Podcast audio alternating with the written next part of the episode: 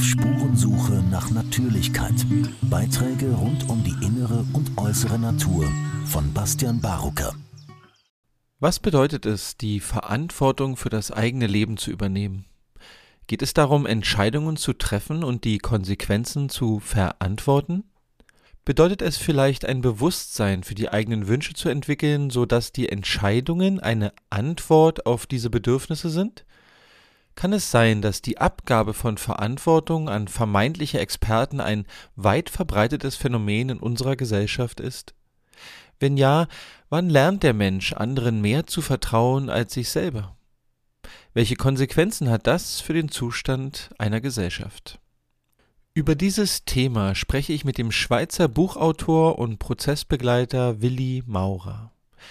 Er begleitet seit 45 Jahren Menschen dabei, frühkindliche Prägungen mit Hilfe der von ihm entwickelten Gefühls- und Körperarbeit zu integrieren und so bewusster und vielleicht auch verantwortungsvoller durchs Leben zu gehen. Willi Maurer lebt als teilweise Selbstversorger auf einer Waldlichtung in den Tessiner Bergen und gründete dort gemeinsam mit seiner Frau den Begegnungsort Dornay. Ich besuchte diesen Ort vor circa zehn Jahren das erste Mal als Teilnehmer einer Gruppe. Danach genoss ich viel Selbsterfahrung und die Ausbildung bei Willi Maurer und seit circa sechs Jahren arbeiten wir kollegial zusammen. Der Einstieg unseres Gesprächs war meine Frage nach seiner persönlichen Lernreise zur Frage der Verantwortung für das eigene Handeln. Ich wünsche Ihnen ein erkenntnisreiches Gespräch.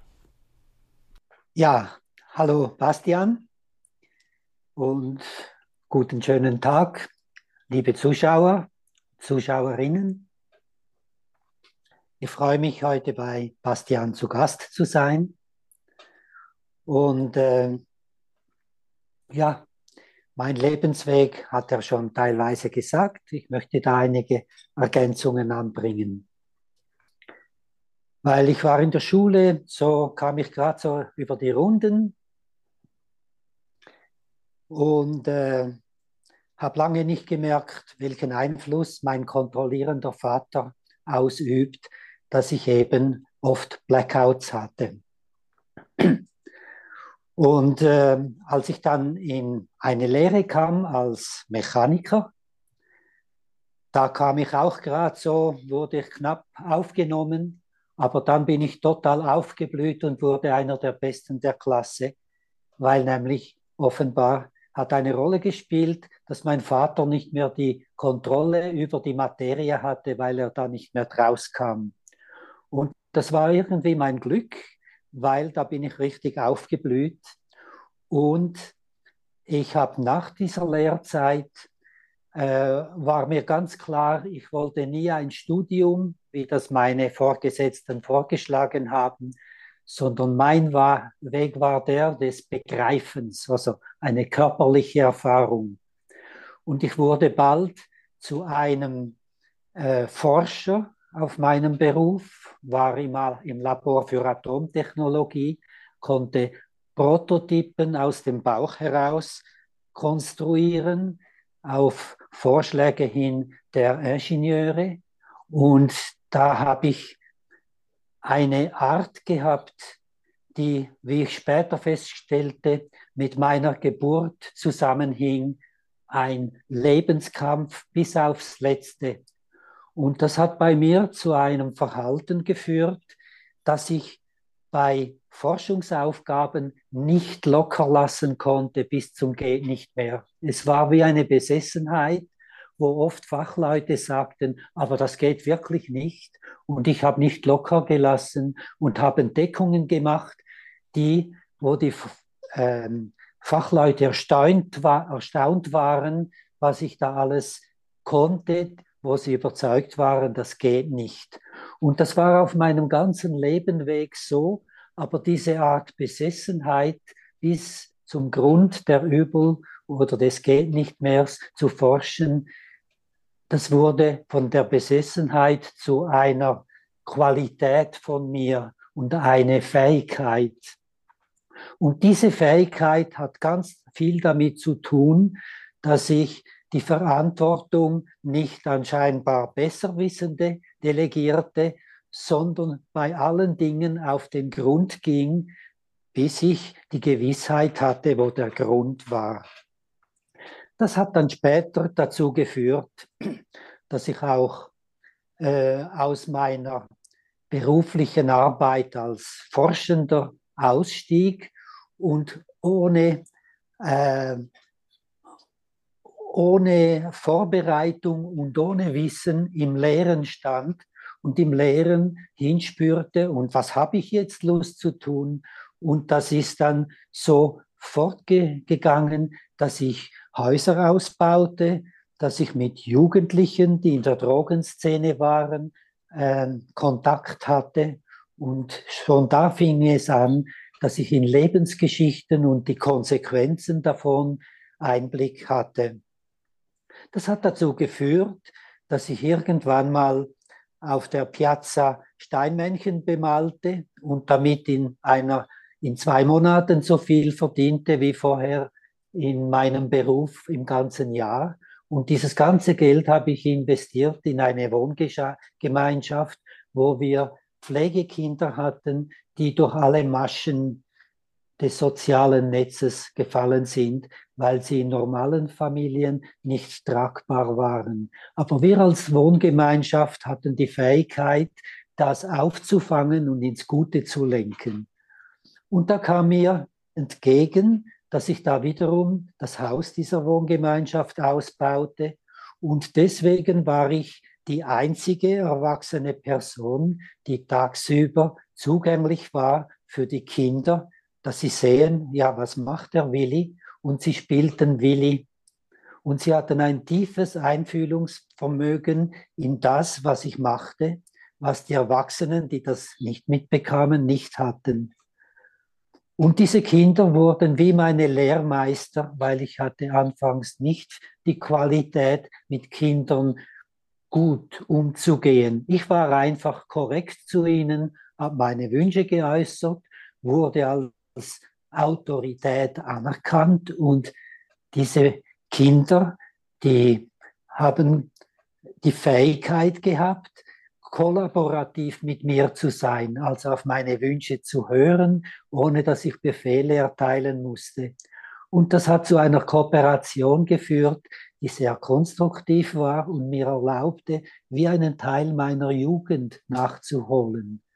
Aber an einem gewissen Punkt haben, diese, haben zwei dieser kleinen Vierjährigen mich gefragt, Willi, warum schließt du die Tür ab, wenn du Pipi machst?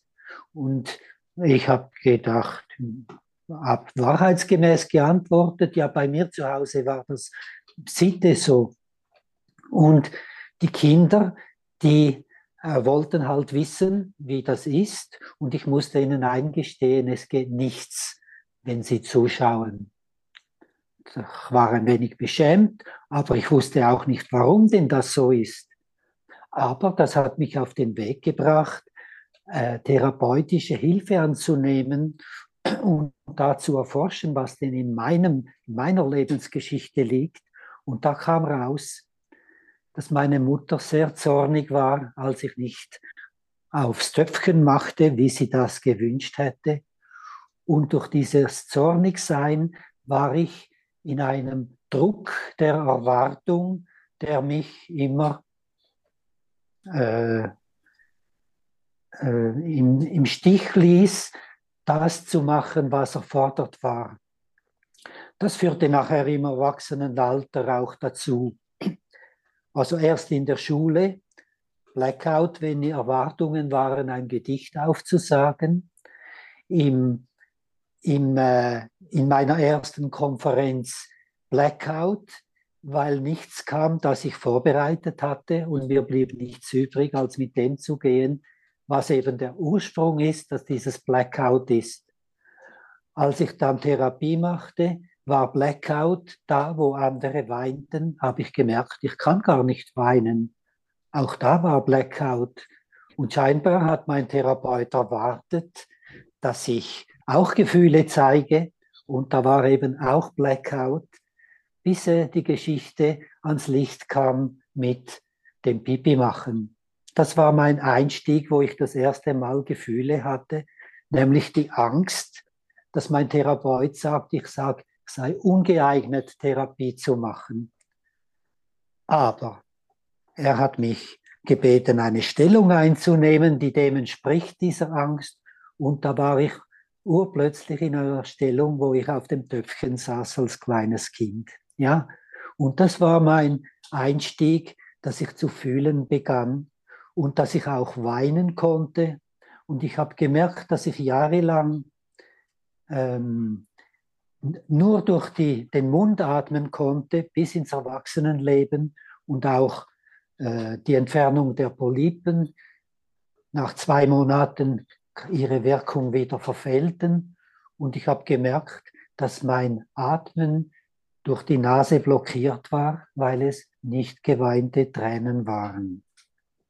Ja, und so habe ich durch die Therapie und das, das äh, Erleben in einer Forschungsgemeinschaft anschließend mit Leuten, die alle Therapeuten worden, geworden sind, da bin ich dann auch in die Co-Leitung von Therapiegruppen eingestiegen. Und das habe ich mir in München, in, in Deutschland, habe ich das vier Jahre lang gemacht, bevor ich 1981 in die Schweiz kam und dann da äh, die Gefühls- und Körperarbeit entwickelte im Verlauf der laufenden Jahre bis heute. Ja, und das war so jetzt so kurze Umrisse zu meiner Geschichte und vielleicht hat Bastian noch andere äh, Fragen zu dieser Geschichte, zur Verantwortung. Mhm. Vielleicht wäre es gut, wenn du noch mal ganz kurz sagen könntest, du sagst Gefühls- und Körperarbeit. Wir, wir, wir reden ja jetzt gleich darüber, was du dann auch mit Leuten erlebst, also was deine Erkenntnisse aus diesen vier Jahrzehnten Arbeit sind oder viereinhalb Jahrzehnten. Was ist denn die Gefühls- und Körperarbeit? Was machen da Leute? Was passiert dort? Mhm.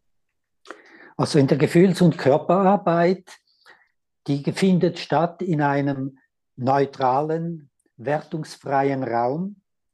Der ist gepolstert durch Matten und Matratzen und das bietet einen Freiraum, dass Menschen, die zu mir kommen, weil sie in ihrem Leben nicht Erfüllung finden oder äh, aggressionsgeladen sind, weil äh, sie Konflikte haben in Beziehungen, in der Arbeit, mit Kindern.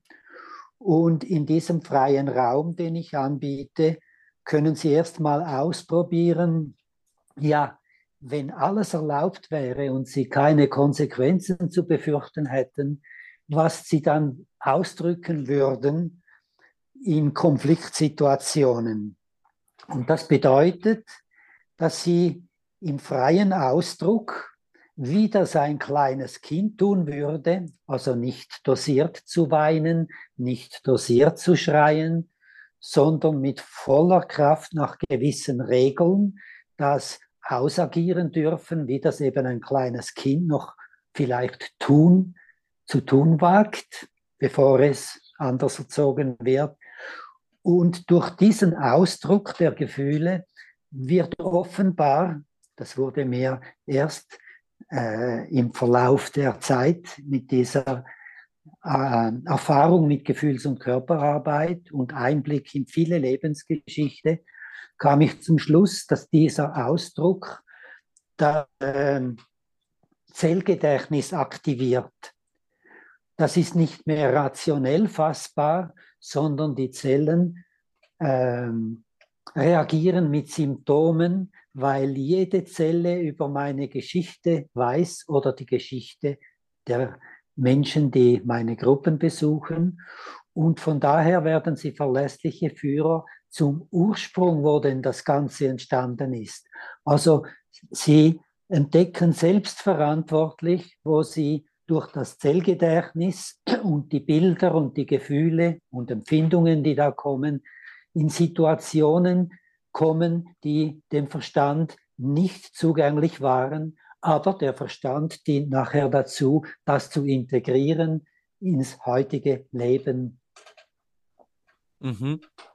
Und deine Geschichte, deine persönliche Geschichte beschreibt ja, dass dass du sozusagen im Alltag Verhaltensweisen an den Tag legst, die dich daran vielleicht gehindert haben, Verantwortung zu übernehmen oder in dem Fall ganz äh, befreit eine Konferenz, eine, eine Rede zu halten, weil du Erfahrungen gemacht hast, die du aber selber gar nicht wusstest. Also, das finde ich so einen springenden Punkt, weil es könnte ja gut sein, dass sozusagen Leute eigentlich ihr Leben zum Blühen bringen wollen, aber sie landen immer wieder in Situationen, in denen es nicht gelingt, ohne dass sie wissen, warum das eigentlich der Fall ist. Hm. Ja, das ist eben so, dass durch die, den Eingang durch das rationale Denken, also Gespräche, das kommt praktisch nur bis zum Zeitpunkt, wo das Kind schon sprechen konnte. Oder viele Menschen haben gar keine Erinnerungen, die vor, vor äh, acht Jahren lagen. Und das bedeutet, äh, dass das einfach nicht zugänglich ist, ohne dass das Zellgedächtnis aktiviert wird. Aber es ist ratsam, dass das nicht auf einer Couch oder in einem möblierten Salon geschieht, sondern da, wo äh, das Setting so ist, dass diese Gefühle, der Ausdruck dieser Gefühle keinen Schaden anrichten. Also nicht gegen Personen oder Fensterscheiben oder solche Dinge gerichtet sind, sondern auf Gegenstände, die ich zur Verfügung stelle. Kann ein Kissen oder ein Tuch sein und das kann dann auch in einen Kampf ausarten, wo, wo ich eine Gegen, eine Gegenkraft entwickle zu dem äh, der, des Menschen, der jetzt in Gefühle oder in Regression geht. Hm. Vielleicht ist es auch noch interessant darüber zu sprechen. Jetzt reden wir so von Verantwortung fürs Leben übernehmen. Das ist ja ein ziemlich breiter Begriff. Also dar darüber ja. könnte man ja viel verstehen. Wenn du jetzt so auf deine letzten 45 Jahre Arbeit guckst ähm, und Leute kommen zu dir und ähm, was, wie würdest du denn definieren, Verantwortung fürs Leben übernehmen? Was suchen denn die Leute, wenn es darum geht, wie, wie bekomme ich mein Leben so, hm, so gestaltet, dass es sich für mich äh, richtig anfühlt? Hm. Ja, das ist äh, im deutschsprachigen Bereich recht schwierig, weil Verantwortung enthält die Silbe ver. Und das vermischt äh, mit vielen anderen äh, Worten, die das Ver enthalten. Äh, das Ver negiert eigentlich das, was nachher an äh, die Silbe, die nachher kommt.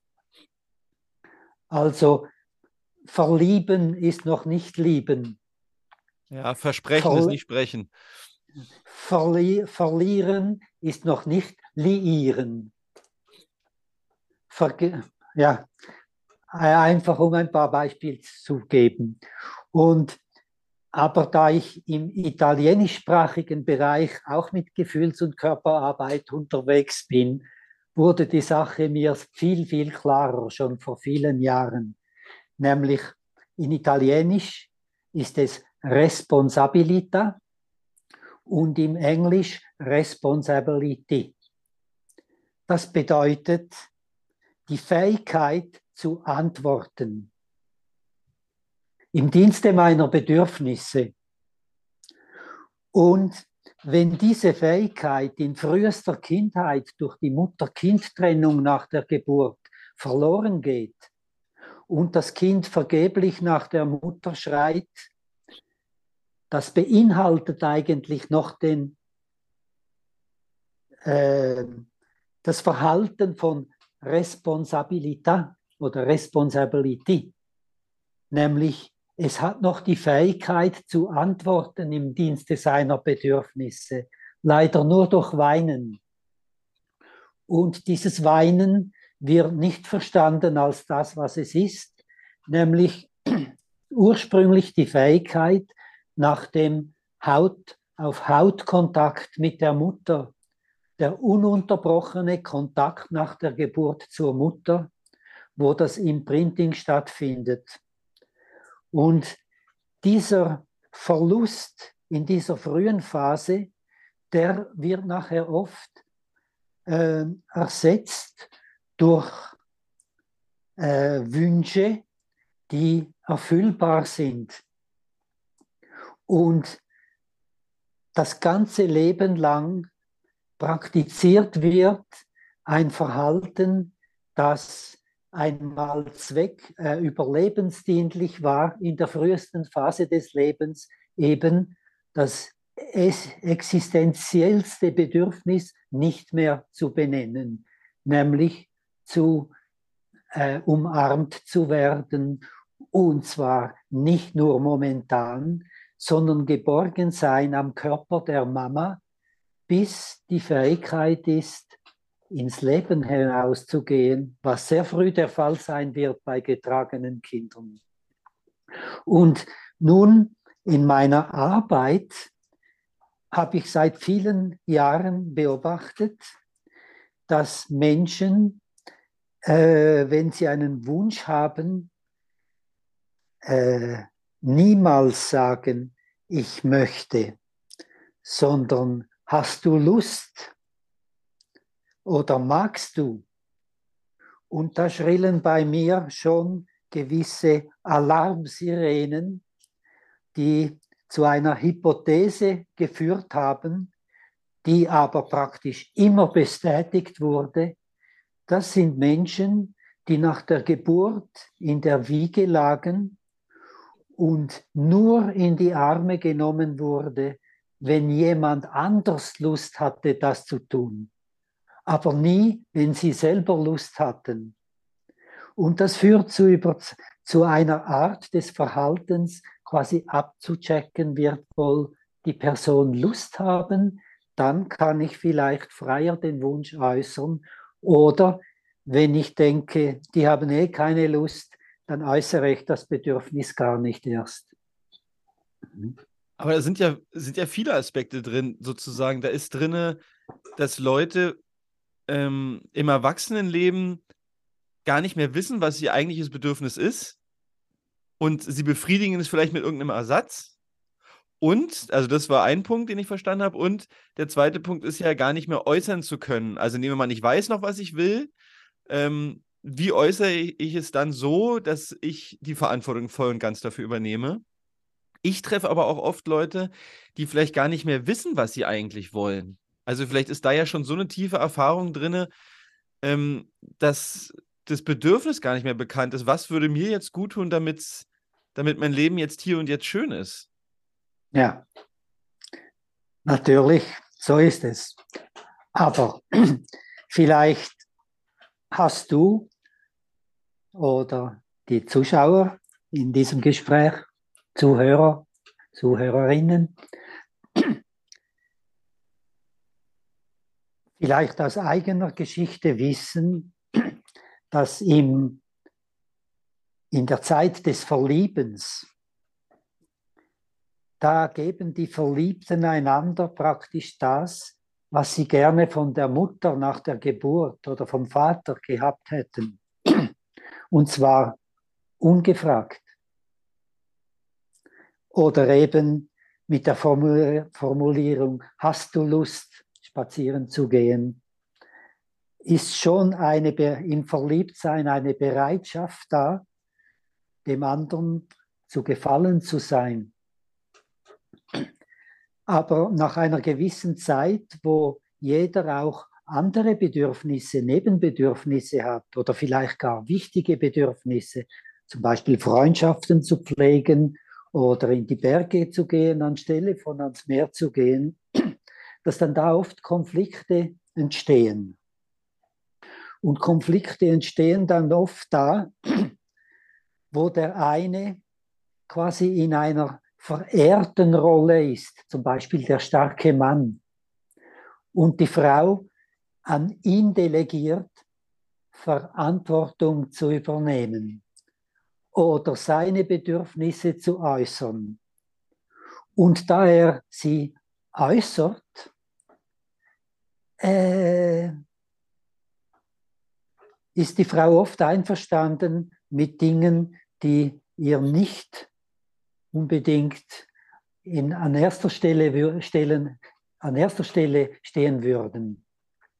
Und so trägt sie sich vielleicht insgeheim mit dem Gedanken, aber mein Mann oder mein Partner, der ist ein totaler Egoist. Aber er ist nur ein Egoist, weil die Frau nicht wagt, eben auch egoistisch ihre Bedürfnisse zu melden. Aber das Ganze hat einen Haken, nämlich bei Verliebten, die unfähig sind, ihre Bedürfnisse wirklich zu äußern. Da spielt dann oft eine Art stille Übereinkunft oder Überzeugung die Rolle, die ungefähr bedeutet, wenn du mich lieben würdest, dann würdest du wissen, was ich bräuchte. Und wehe, wenn du es nicht merkst. Und das führt zu einer gesellschaftlich, gesellschaftlichen Konvention, die überall anzutreffen ist, anderen Gruppen oder dem, dem Partner, der Partnerin Vorwürfe zu machen. Und in den Vorwürfen bemüht sich vielleicht der andere, äh, die Erwartungen zu erfüllen, aber es ist praktisch meistens falsch. Und das führt mit der Zeit zu einer Resignierung oder sogar zu einer Wut, überhaupt noch mit dem anderen zu tun haben zu wollen.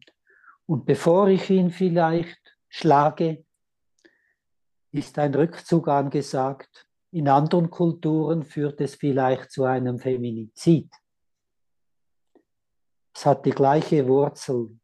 Nur wenn ich jemanden nicht schlagen oder umbringen möchte, dann ziehe ich mich zurück und ich werde mich aber in jemand anders verlieben, der mir wieder die gleichen Probleme bringt, falls ich die nicht durchgearbeitet habe. Ähm, naja, und dann ist die Trennung sozusagen der, der Weg, um dem zu entgehen, äh, dieser, ja. diesem Gefühl. Ich kenne auch noch eine Situation, das hast du jetzt auch schon ein bisschen benannt, dass wenn ich jetzt zum Beispiel sage, was ich gerne möchte, dass das andere ärgert. Also, ähm, das, das, und dann der Vorwurf kommt ja äh, immer nur du, du, du, warum geht es immer nur um dich? Also, ähm, ich habe auch das Erlebnis gemacht, dass es Leute, die nicht gerne oder oft selber sagen, was sie wollen, dass es die ärgert, wenn andere es tun, weil die dann den Eindruck haben, dass der Raum, den sie gerne füllen würden, von anderen geklaut wird. Und äh, das finde ich auch noch interessant, dass, dass ähm, wenn alle der, die Einkunft hätten, jeder sagt einfach, was er möchte, dann könnte jeder erstmal sein, seinen Wunsch äußern, seinen Vorschlag und Verantwortung für sein Leben übernehmen, sagen, ich möchte das. Aber es heißt gar nicht, dass man, dass ich jetzt in meinem Fall heißt für mich nicht, dass ich dadurch will, dass genau das passiert. Ich wollte einfach nur gesagt haben, was ich am liebsten hätte.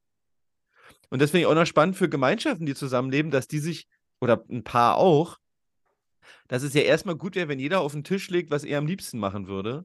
Was nicht bedeutet, dass es dann auch passiert. So ist es. Und von daher ist es nicht das Gelbe vom Ei, Bedürfnisse zu äußern. Weil oft geschieht dann in einer Gruppe, wenn jemand wagt, sein Bedürfnis zu äußern, es ist ja erstmal eine Absichtserklärung. Aber viele schweigen dann, weil schon jemand sein Bedürfnis geäußert hat und es wird dann nicht ersichtlich, haben andere das gleiche Bedürfnisse, das gleiche Bedürfnis oder äh, denken sie, jetzt ist der Platz schon besetzt.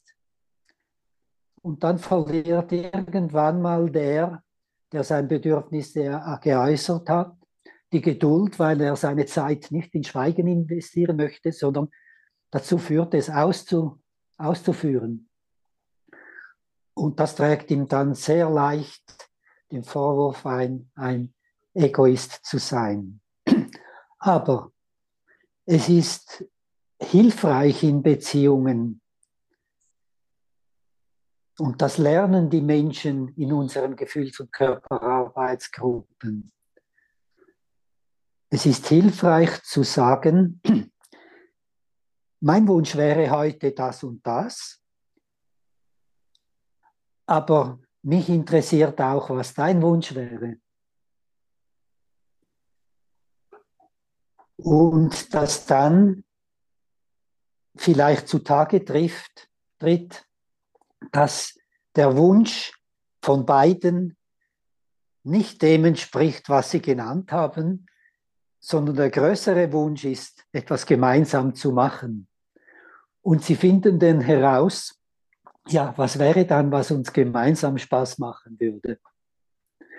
Und machen nicht das, was ursprünglich das Bedürfnis des einen war, weil er eben das mal benannt hat, sondern dann wird das Gemeinsame ersichtlich. Und ich denke, das trifft in allen Gruppen zu, das herauszufinden und auch in der Politik einander zuzuhören und dann zu finden, ja, was wäre unser gemeinsames Anliegen im Dienste unserer Bedürfnisse.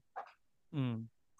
Und da kommt natürlich die Verantwortung hinzu, das heißt äh, die Fähigkeit zu antworten, das herauszu aus der Kommunikation herauszukristallisieren, dass dieser Austausch geschieht und transparent wird. Und das gehört nicht nur zum Wünsche äußern, sondern auch andere einzubeziehen, diese Kunst zu lernen. Hm. Ich würde mal noch auf ein Thema, was mir total wichtig ist, zu sprechen kommen, Willi, und zwar dieses Thema Expertentum. Du hast es jetzt schon benannt. Ähm, also ich kann ja Verantwortung auch super delegieren. Und ähm, wie ist es jetzt bei dir in den Gruppen? Also ich mache die Gruppen ja auch, aber ich würde es von dir auch nochmal gerne hören. Wenn die Leute in die Gruppen kommen, suchen die, die dann nicht auch nach einem Experten, der ihnen sagt, äh, was jetzt richtig ist? Und wie gehst du damit um? Ja, das ist eine sehr, sehr wichtige Frage. Seit vielen Jahren habe ich eine Struktur, die vielleicht erstmal viele empören, weil bei mir gibt es kein Angebot wie in anderen Gruppen,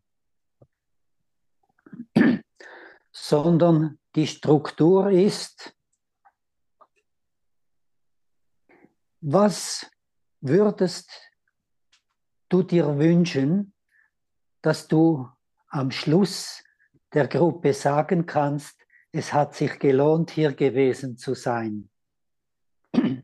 Dann ist erstmal leeres Schlucken und vor allem Psychologen und Therapeuten, die möchten am liebsten gerade wieder den Koffer packen. Und andere sind vielleicht enttäuscht, dass da nichts geboten wird. Und dann ist erstmal Schweigen.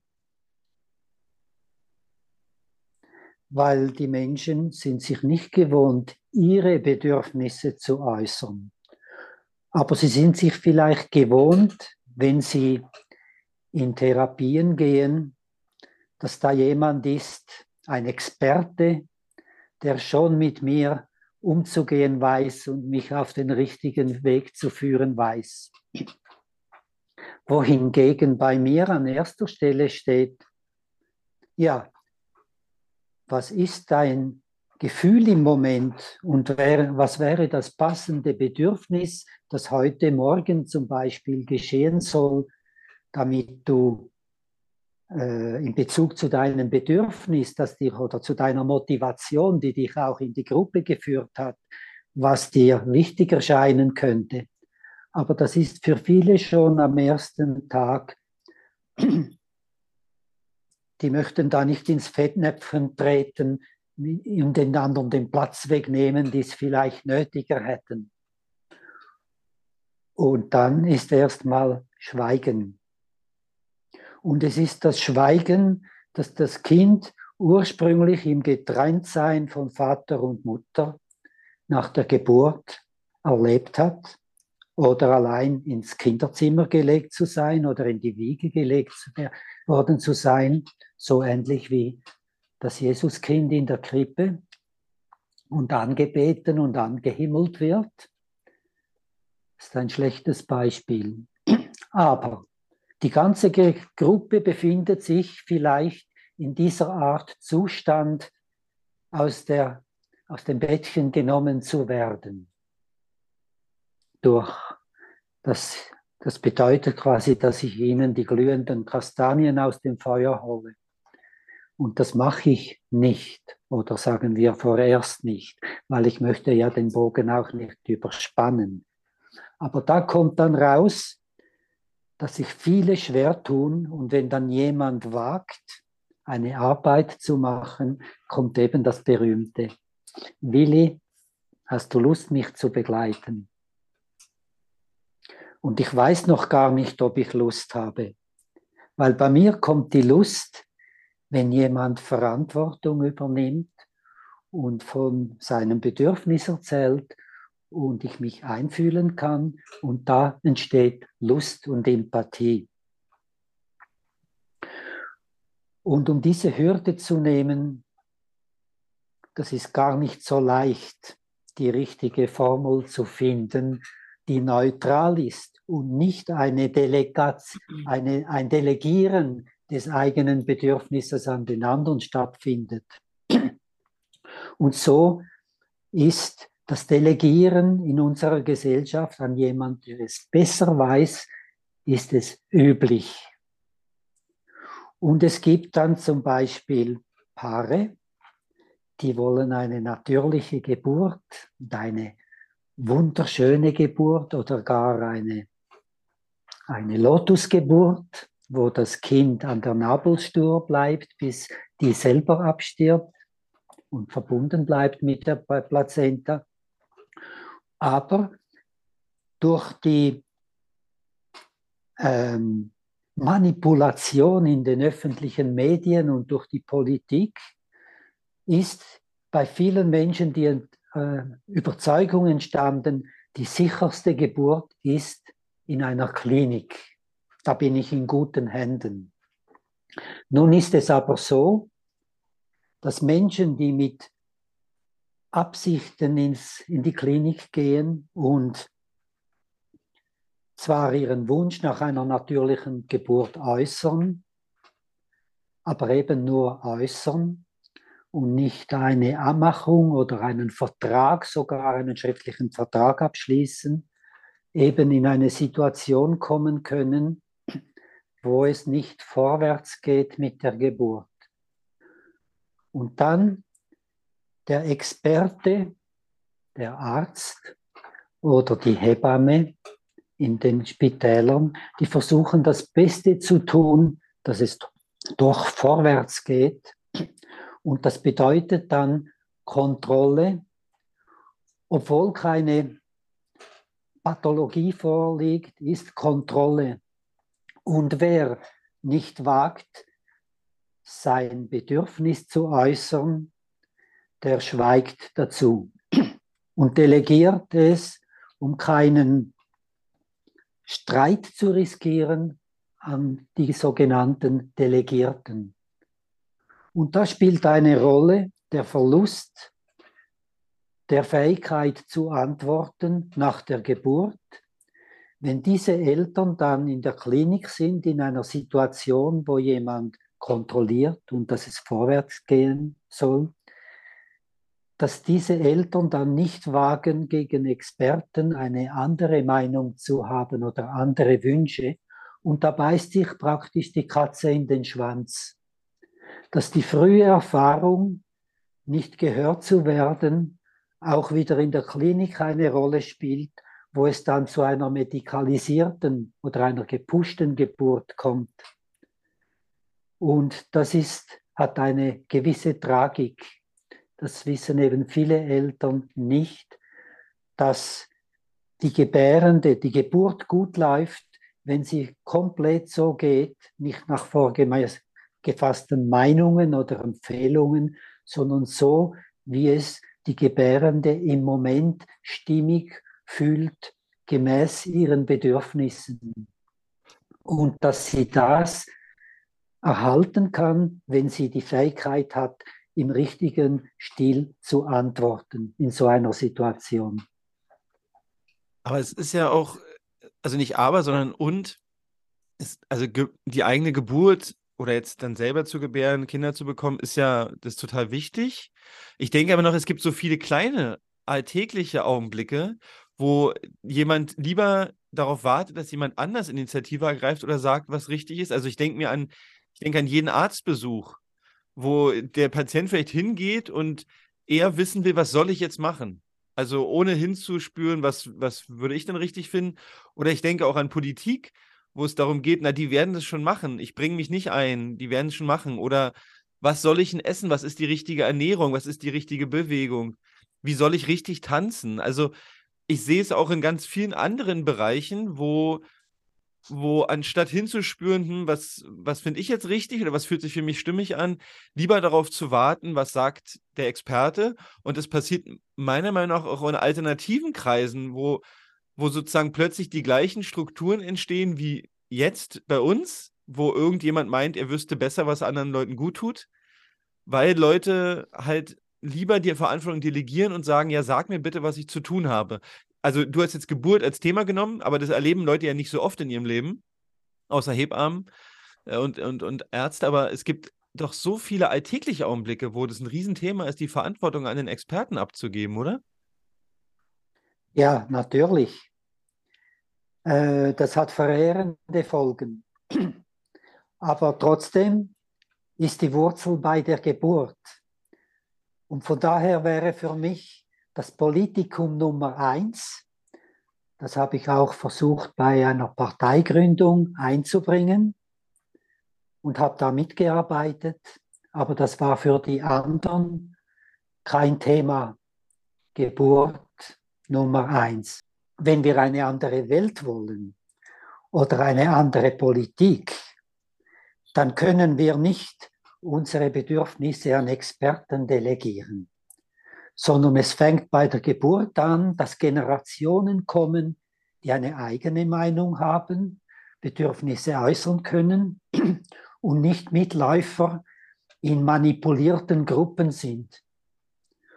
Und das bedeutet, ja, wer die Zugehörigkeit frühzeitig verloren hat, der sucht sie halt bei dogmatischen Gruppen, bei Religionen, bei Hooliganisten, also den, den äh, Tribünenzuschauern bei Fußballmatch.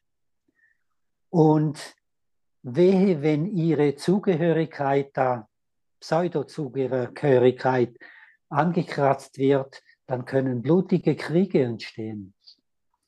Und von daher, wenn wir eben nicht mehr manipuliert sein müssen, ist es eben wichtig, eigenständige Menschen zu haben. Und wir in der Schweiz, die sind ja, wir sind ja angeblich in einer Musterdemokratie, wo uns viele beneiden. Und wenige merken, jetzt zum Beispiel beim Gesundheitsbereich, wo Betten abgebaut wurden und Personal gefehlt wird und die Weigerung besteht, die, die Löhne vom Pflegepersonal zu erhöhen. Es sind die gleichen Leute, die die Macht haben, das zu beschließen, dass das nicht geschieht oder dass es geschieht, die eine manipulierte Mehrheit gewählt hat. Und solange Menschen oder eine Mehrheit manipuliert ist, sind wir in der besten Demokratie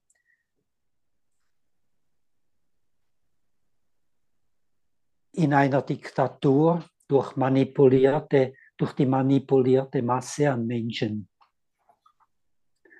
Und das hat große Tragik, dass das die Opfer dieser Art Politik nicht merken, dass sie durch ihr Wahlverhalten genau diese Leute, die Leistungen abbauen und im Sozialbereich sparen, dass sie die gewählt haben, weil die uns so freundlich von den Litfaßsäulen und den Reklamen zulachen.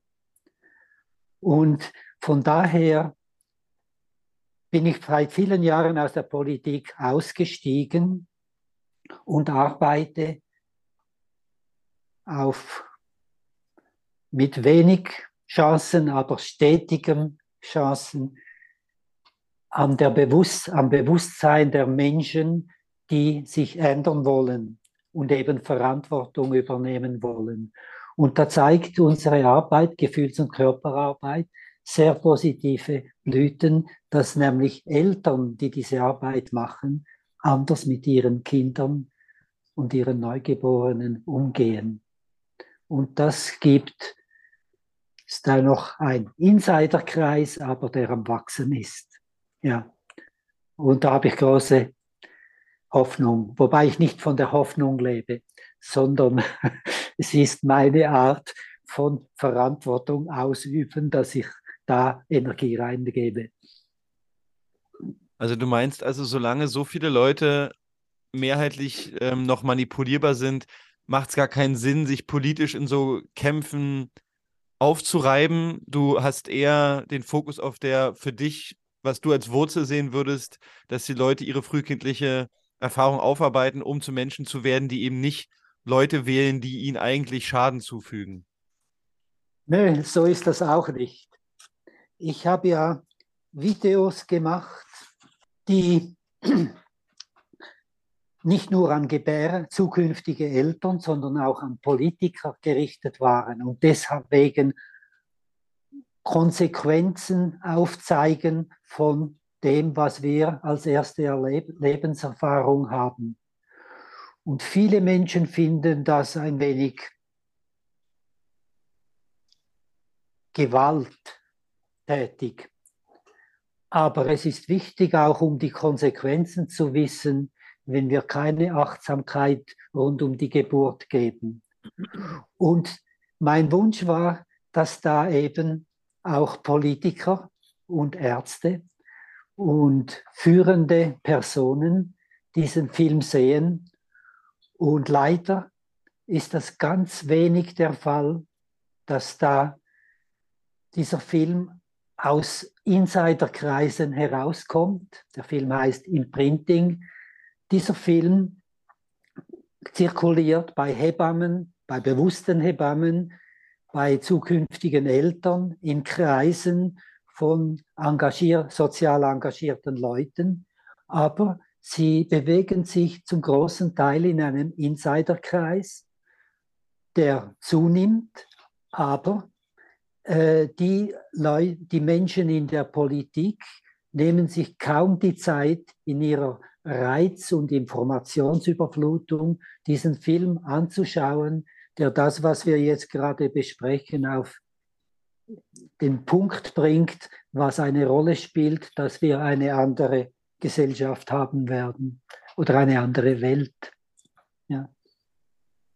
Und es sind ja auch die Leute, die selber noch so viel in sich tragen, was ihnen unbekannt ist, äh, dass es unwahrscheinlich ist, dass die sozusagen das erschaffen würden, was sie nie bekommen haben.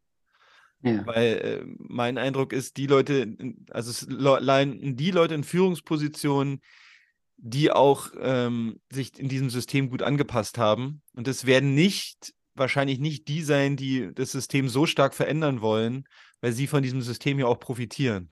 Also es ist so eine, eine Zwickmühle auf eine Art. Ja. Hm. Hm. Ja, das ist eine rechte Zwickmühle. Äh, ich habe gerade den roten Faden verloren. ja. Weil ich jetzt gerade in dieser Zwickmühle bin. ja. Ist kein Problem. Also ich habe den roten Faden jetzt wieder gefunden. Nämlich, ich habe beobachtet oder ich kann beobachten, dass Menschen, die helfende Berufe wählen oder äh, ein äh, Wissenschaftsstudium machen, oft davon motiviert sind, von ihrer eigenen Geschichte, wo sich etwas in ihrer Familie abgespielt hat, wo sie äh, beschlossen haben, einen Beruf zu wählen, um sich einzusetzen, dass das, was unser Leid war, sich nicht wiederholen wird.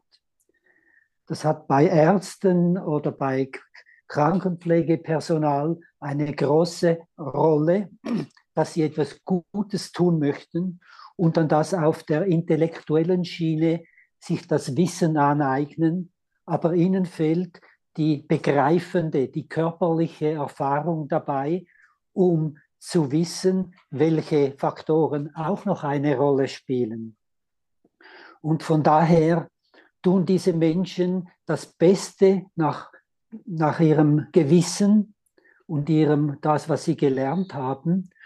Und diese Menschen bräuchten dauernd, äh, bräuchten ähm, andere Erfahrungen, die ihr Wissen erweitern. Und da gibt es glücklicherweise durch Menschen, die ihre Bedürfnisse äußern, trägt dazu bei, dass Ärzte zum Beispiel die Geburten begleiten, weiterlernen können durch eine praktische Erfahrung. So ist es zum Beispiel in Italien geschehen, dass ein Paar, das in den Bergen wohnte und eine natürliche Geburt wollte, die hatten einen, die Frau hat das Fruchtwasser verloren. Das hat bedeutet, im eiskalten Winter, also im Januar, in den offenen Jeep zu sitzen und ins Tal runterzufahren. Und die nächste Klinik, die war als total konservativ in der ganzen Gegend bekannt, mit den meisten Kaiserschnittraten.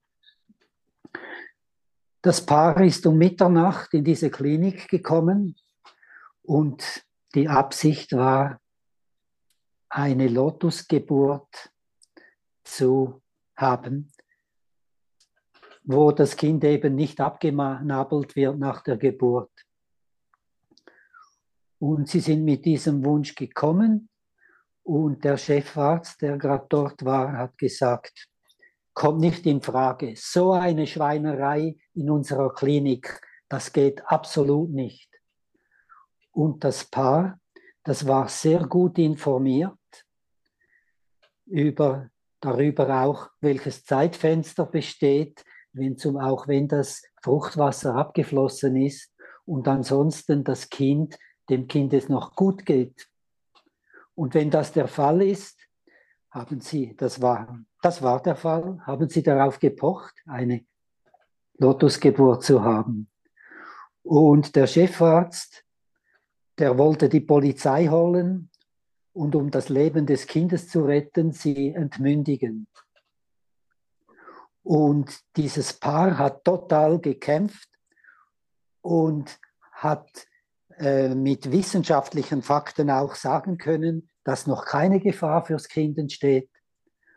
Und sie haben dann einen seitenlangen Vertrag, schriftlichen Vertrag gemacht, wo, wo sie Verantwortung für was sie Verantwortung übernehmen. Und das Kind kam in einer Lotusgeburt zur Welt. Am Morgen kam ein Assistenzarzt, der hat gesagt, sofort abnabeln, geht nicht bei uns. Und sie haben auch mit dem wieder einen Vertrag gemacht. Aber als dann um die Mittagszeit ein dritter Arztdienst antrat und wieder sagte, sofort abnabeln, da haben sie das Kind samt Plazenta und Nabelschnur eingepackt und sind nach Hause gefahren. Ein Jahr später ging eine Kollegin dieser Frau an einen wissenschaftlichen Kongress. Da war ein Vortrag von einem Chefarzt Gynäkologie und einer Hebamme. Und der Chefarzt, der hat gesagt, ja, außerdem, vor einem Jahr fand in unserer Klinik eine Geburt statt, die schönste Geburt meines Lebens. Es war eine Lotusgeburt. Und die Kollegin meiner Bekannten wusste sofort, aha, das war der Chefarzt von damals. Und in der Zwischenzeit war es möglich, in dieser Klinik einen, eine Lotusgeburt als Wahlmöglichkeit zu wählen und die Frau von damals, die mit diesem Chefarzt gekämpft hat, wurde in der Klinik als Geburtsvorbereiterin und, und, äh, und äh, Trage, äh, Kindertrageexpertin eingestellt. Und das zeigt, welche Veränderungen stattfinden können durch total gut informierte und Eltern, die totale Verantwortung zu übernehmen bereit sind und auch dafür kämpfen. Und das zeigt, ist nicht nur, es ist nicht nur ein einzelnes Beispiel, sondern ich kenne jetzt viele solche Frauen und Männer, die einen derartigen Einfluss in einer Klinik ausgeübt haben, dass es heute Kliniken gibt, die auch nur 7% Kaiserschnittgeburten haben. Hm. Das ist eine schöne Geschichte. Also ein hm. schönes Beispiel. Ja. Ja, vielleicht ist das auch ein schöner, ein schöner Schluss für unser Gespräch zum Thema Verantwortung. Oder ist dir jetzt noch was beim Erzählen eingefallen, was du denkst, was zu dem Thema noch wichtig ist? Verantwortung fürs Leben übernehmen. Ja, nämlich Kinder, die so aufwachsen oder geboren werden, das sind keine pflegeleichten Kinder, weil die ja ihre Bedürfnisse ganz klar äußern. Und für Eltern, die eine Schädigung durch ihre eigene Geburt in sich tragen, ist es manchmal schwierig, ihren Kindern das zu geben, was sie selber nicht als Eltern äh, in ihrer Kindheit bekommen haben. Und das rührt an einen Schmerz.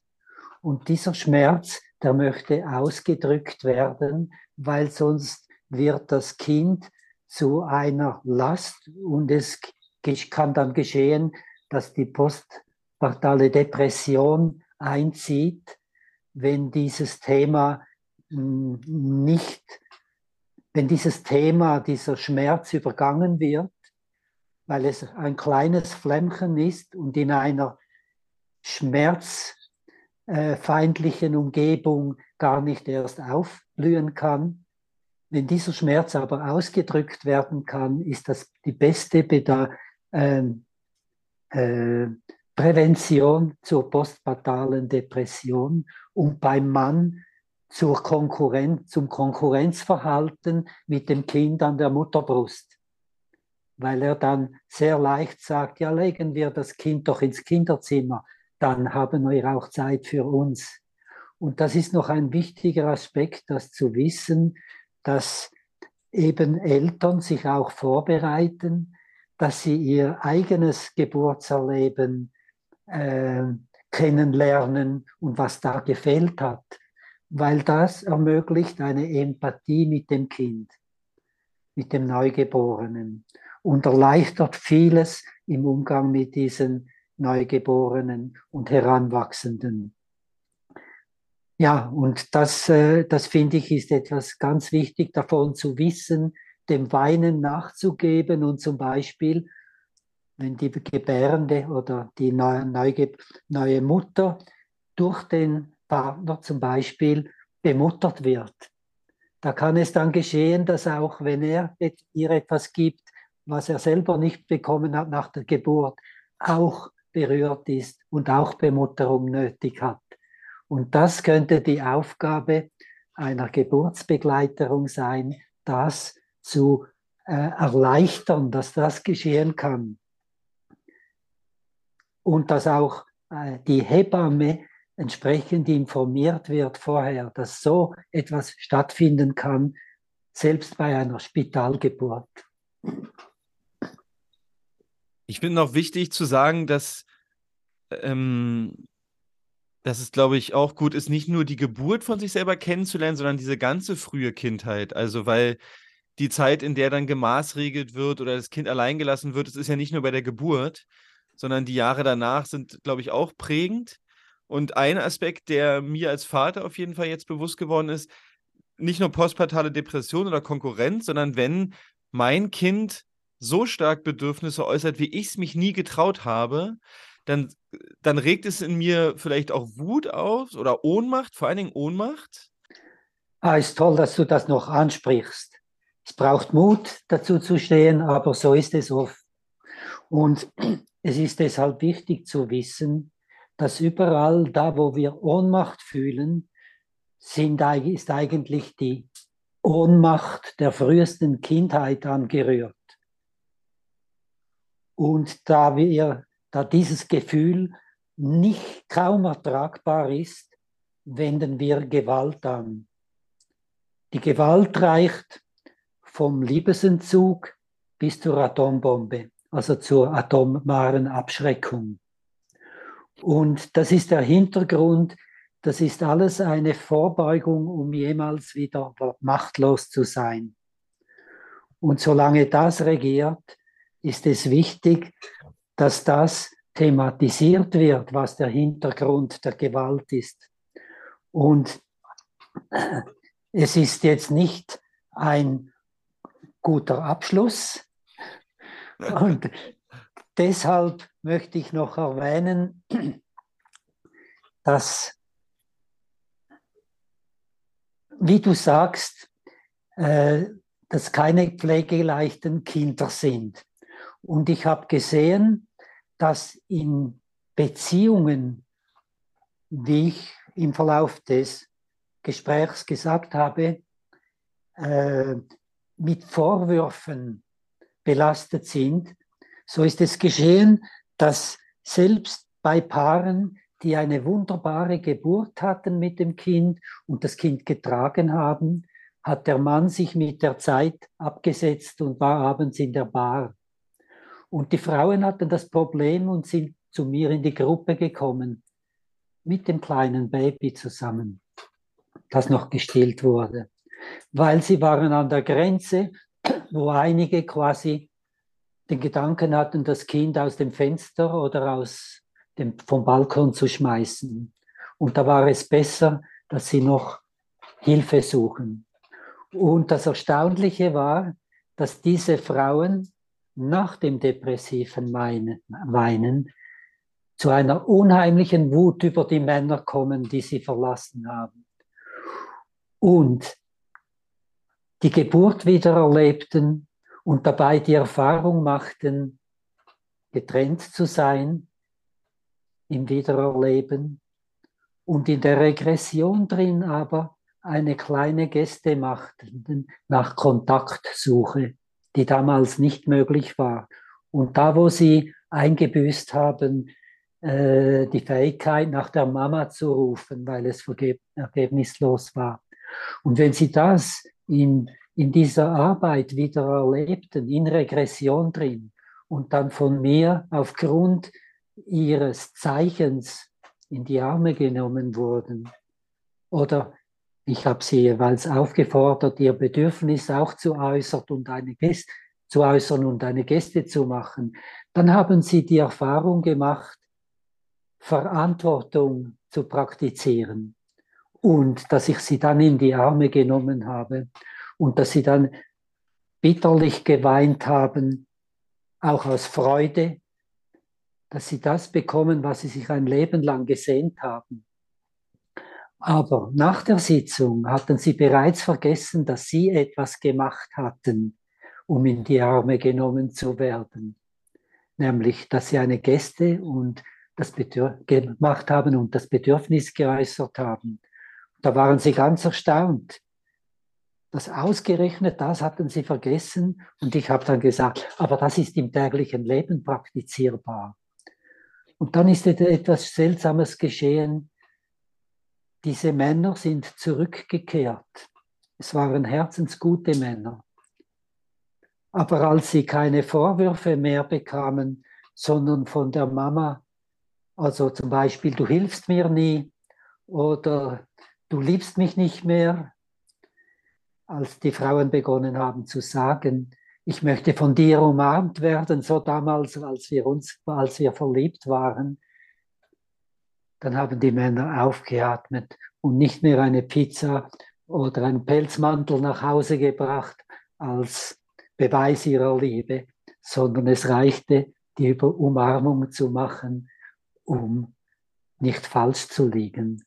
Und desgleichen, wenn die Frau gesagt hat, ich möchte, dass du mir am Morgen einen Kaffee ans Bett bringst und äh, für das Kind schaust, wenn nötig die Windeln wechselst und ihm etwas zu trinken, zu essen gibst, sodass ich eine Viertelstunde ganz allein für mich habe.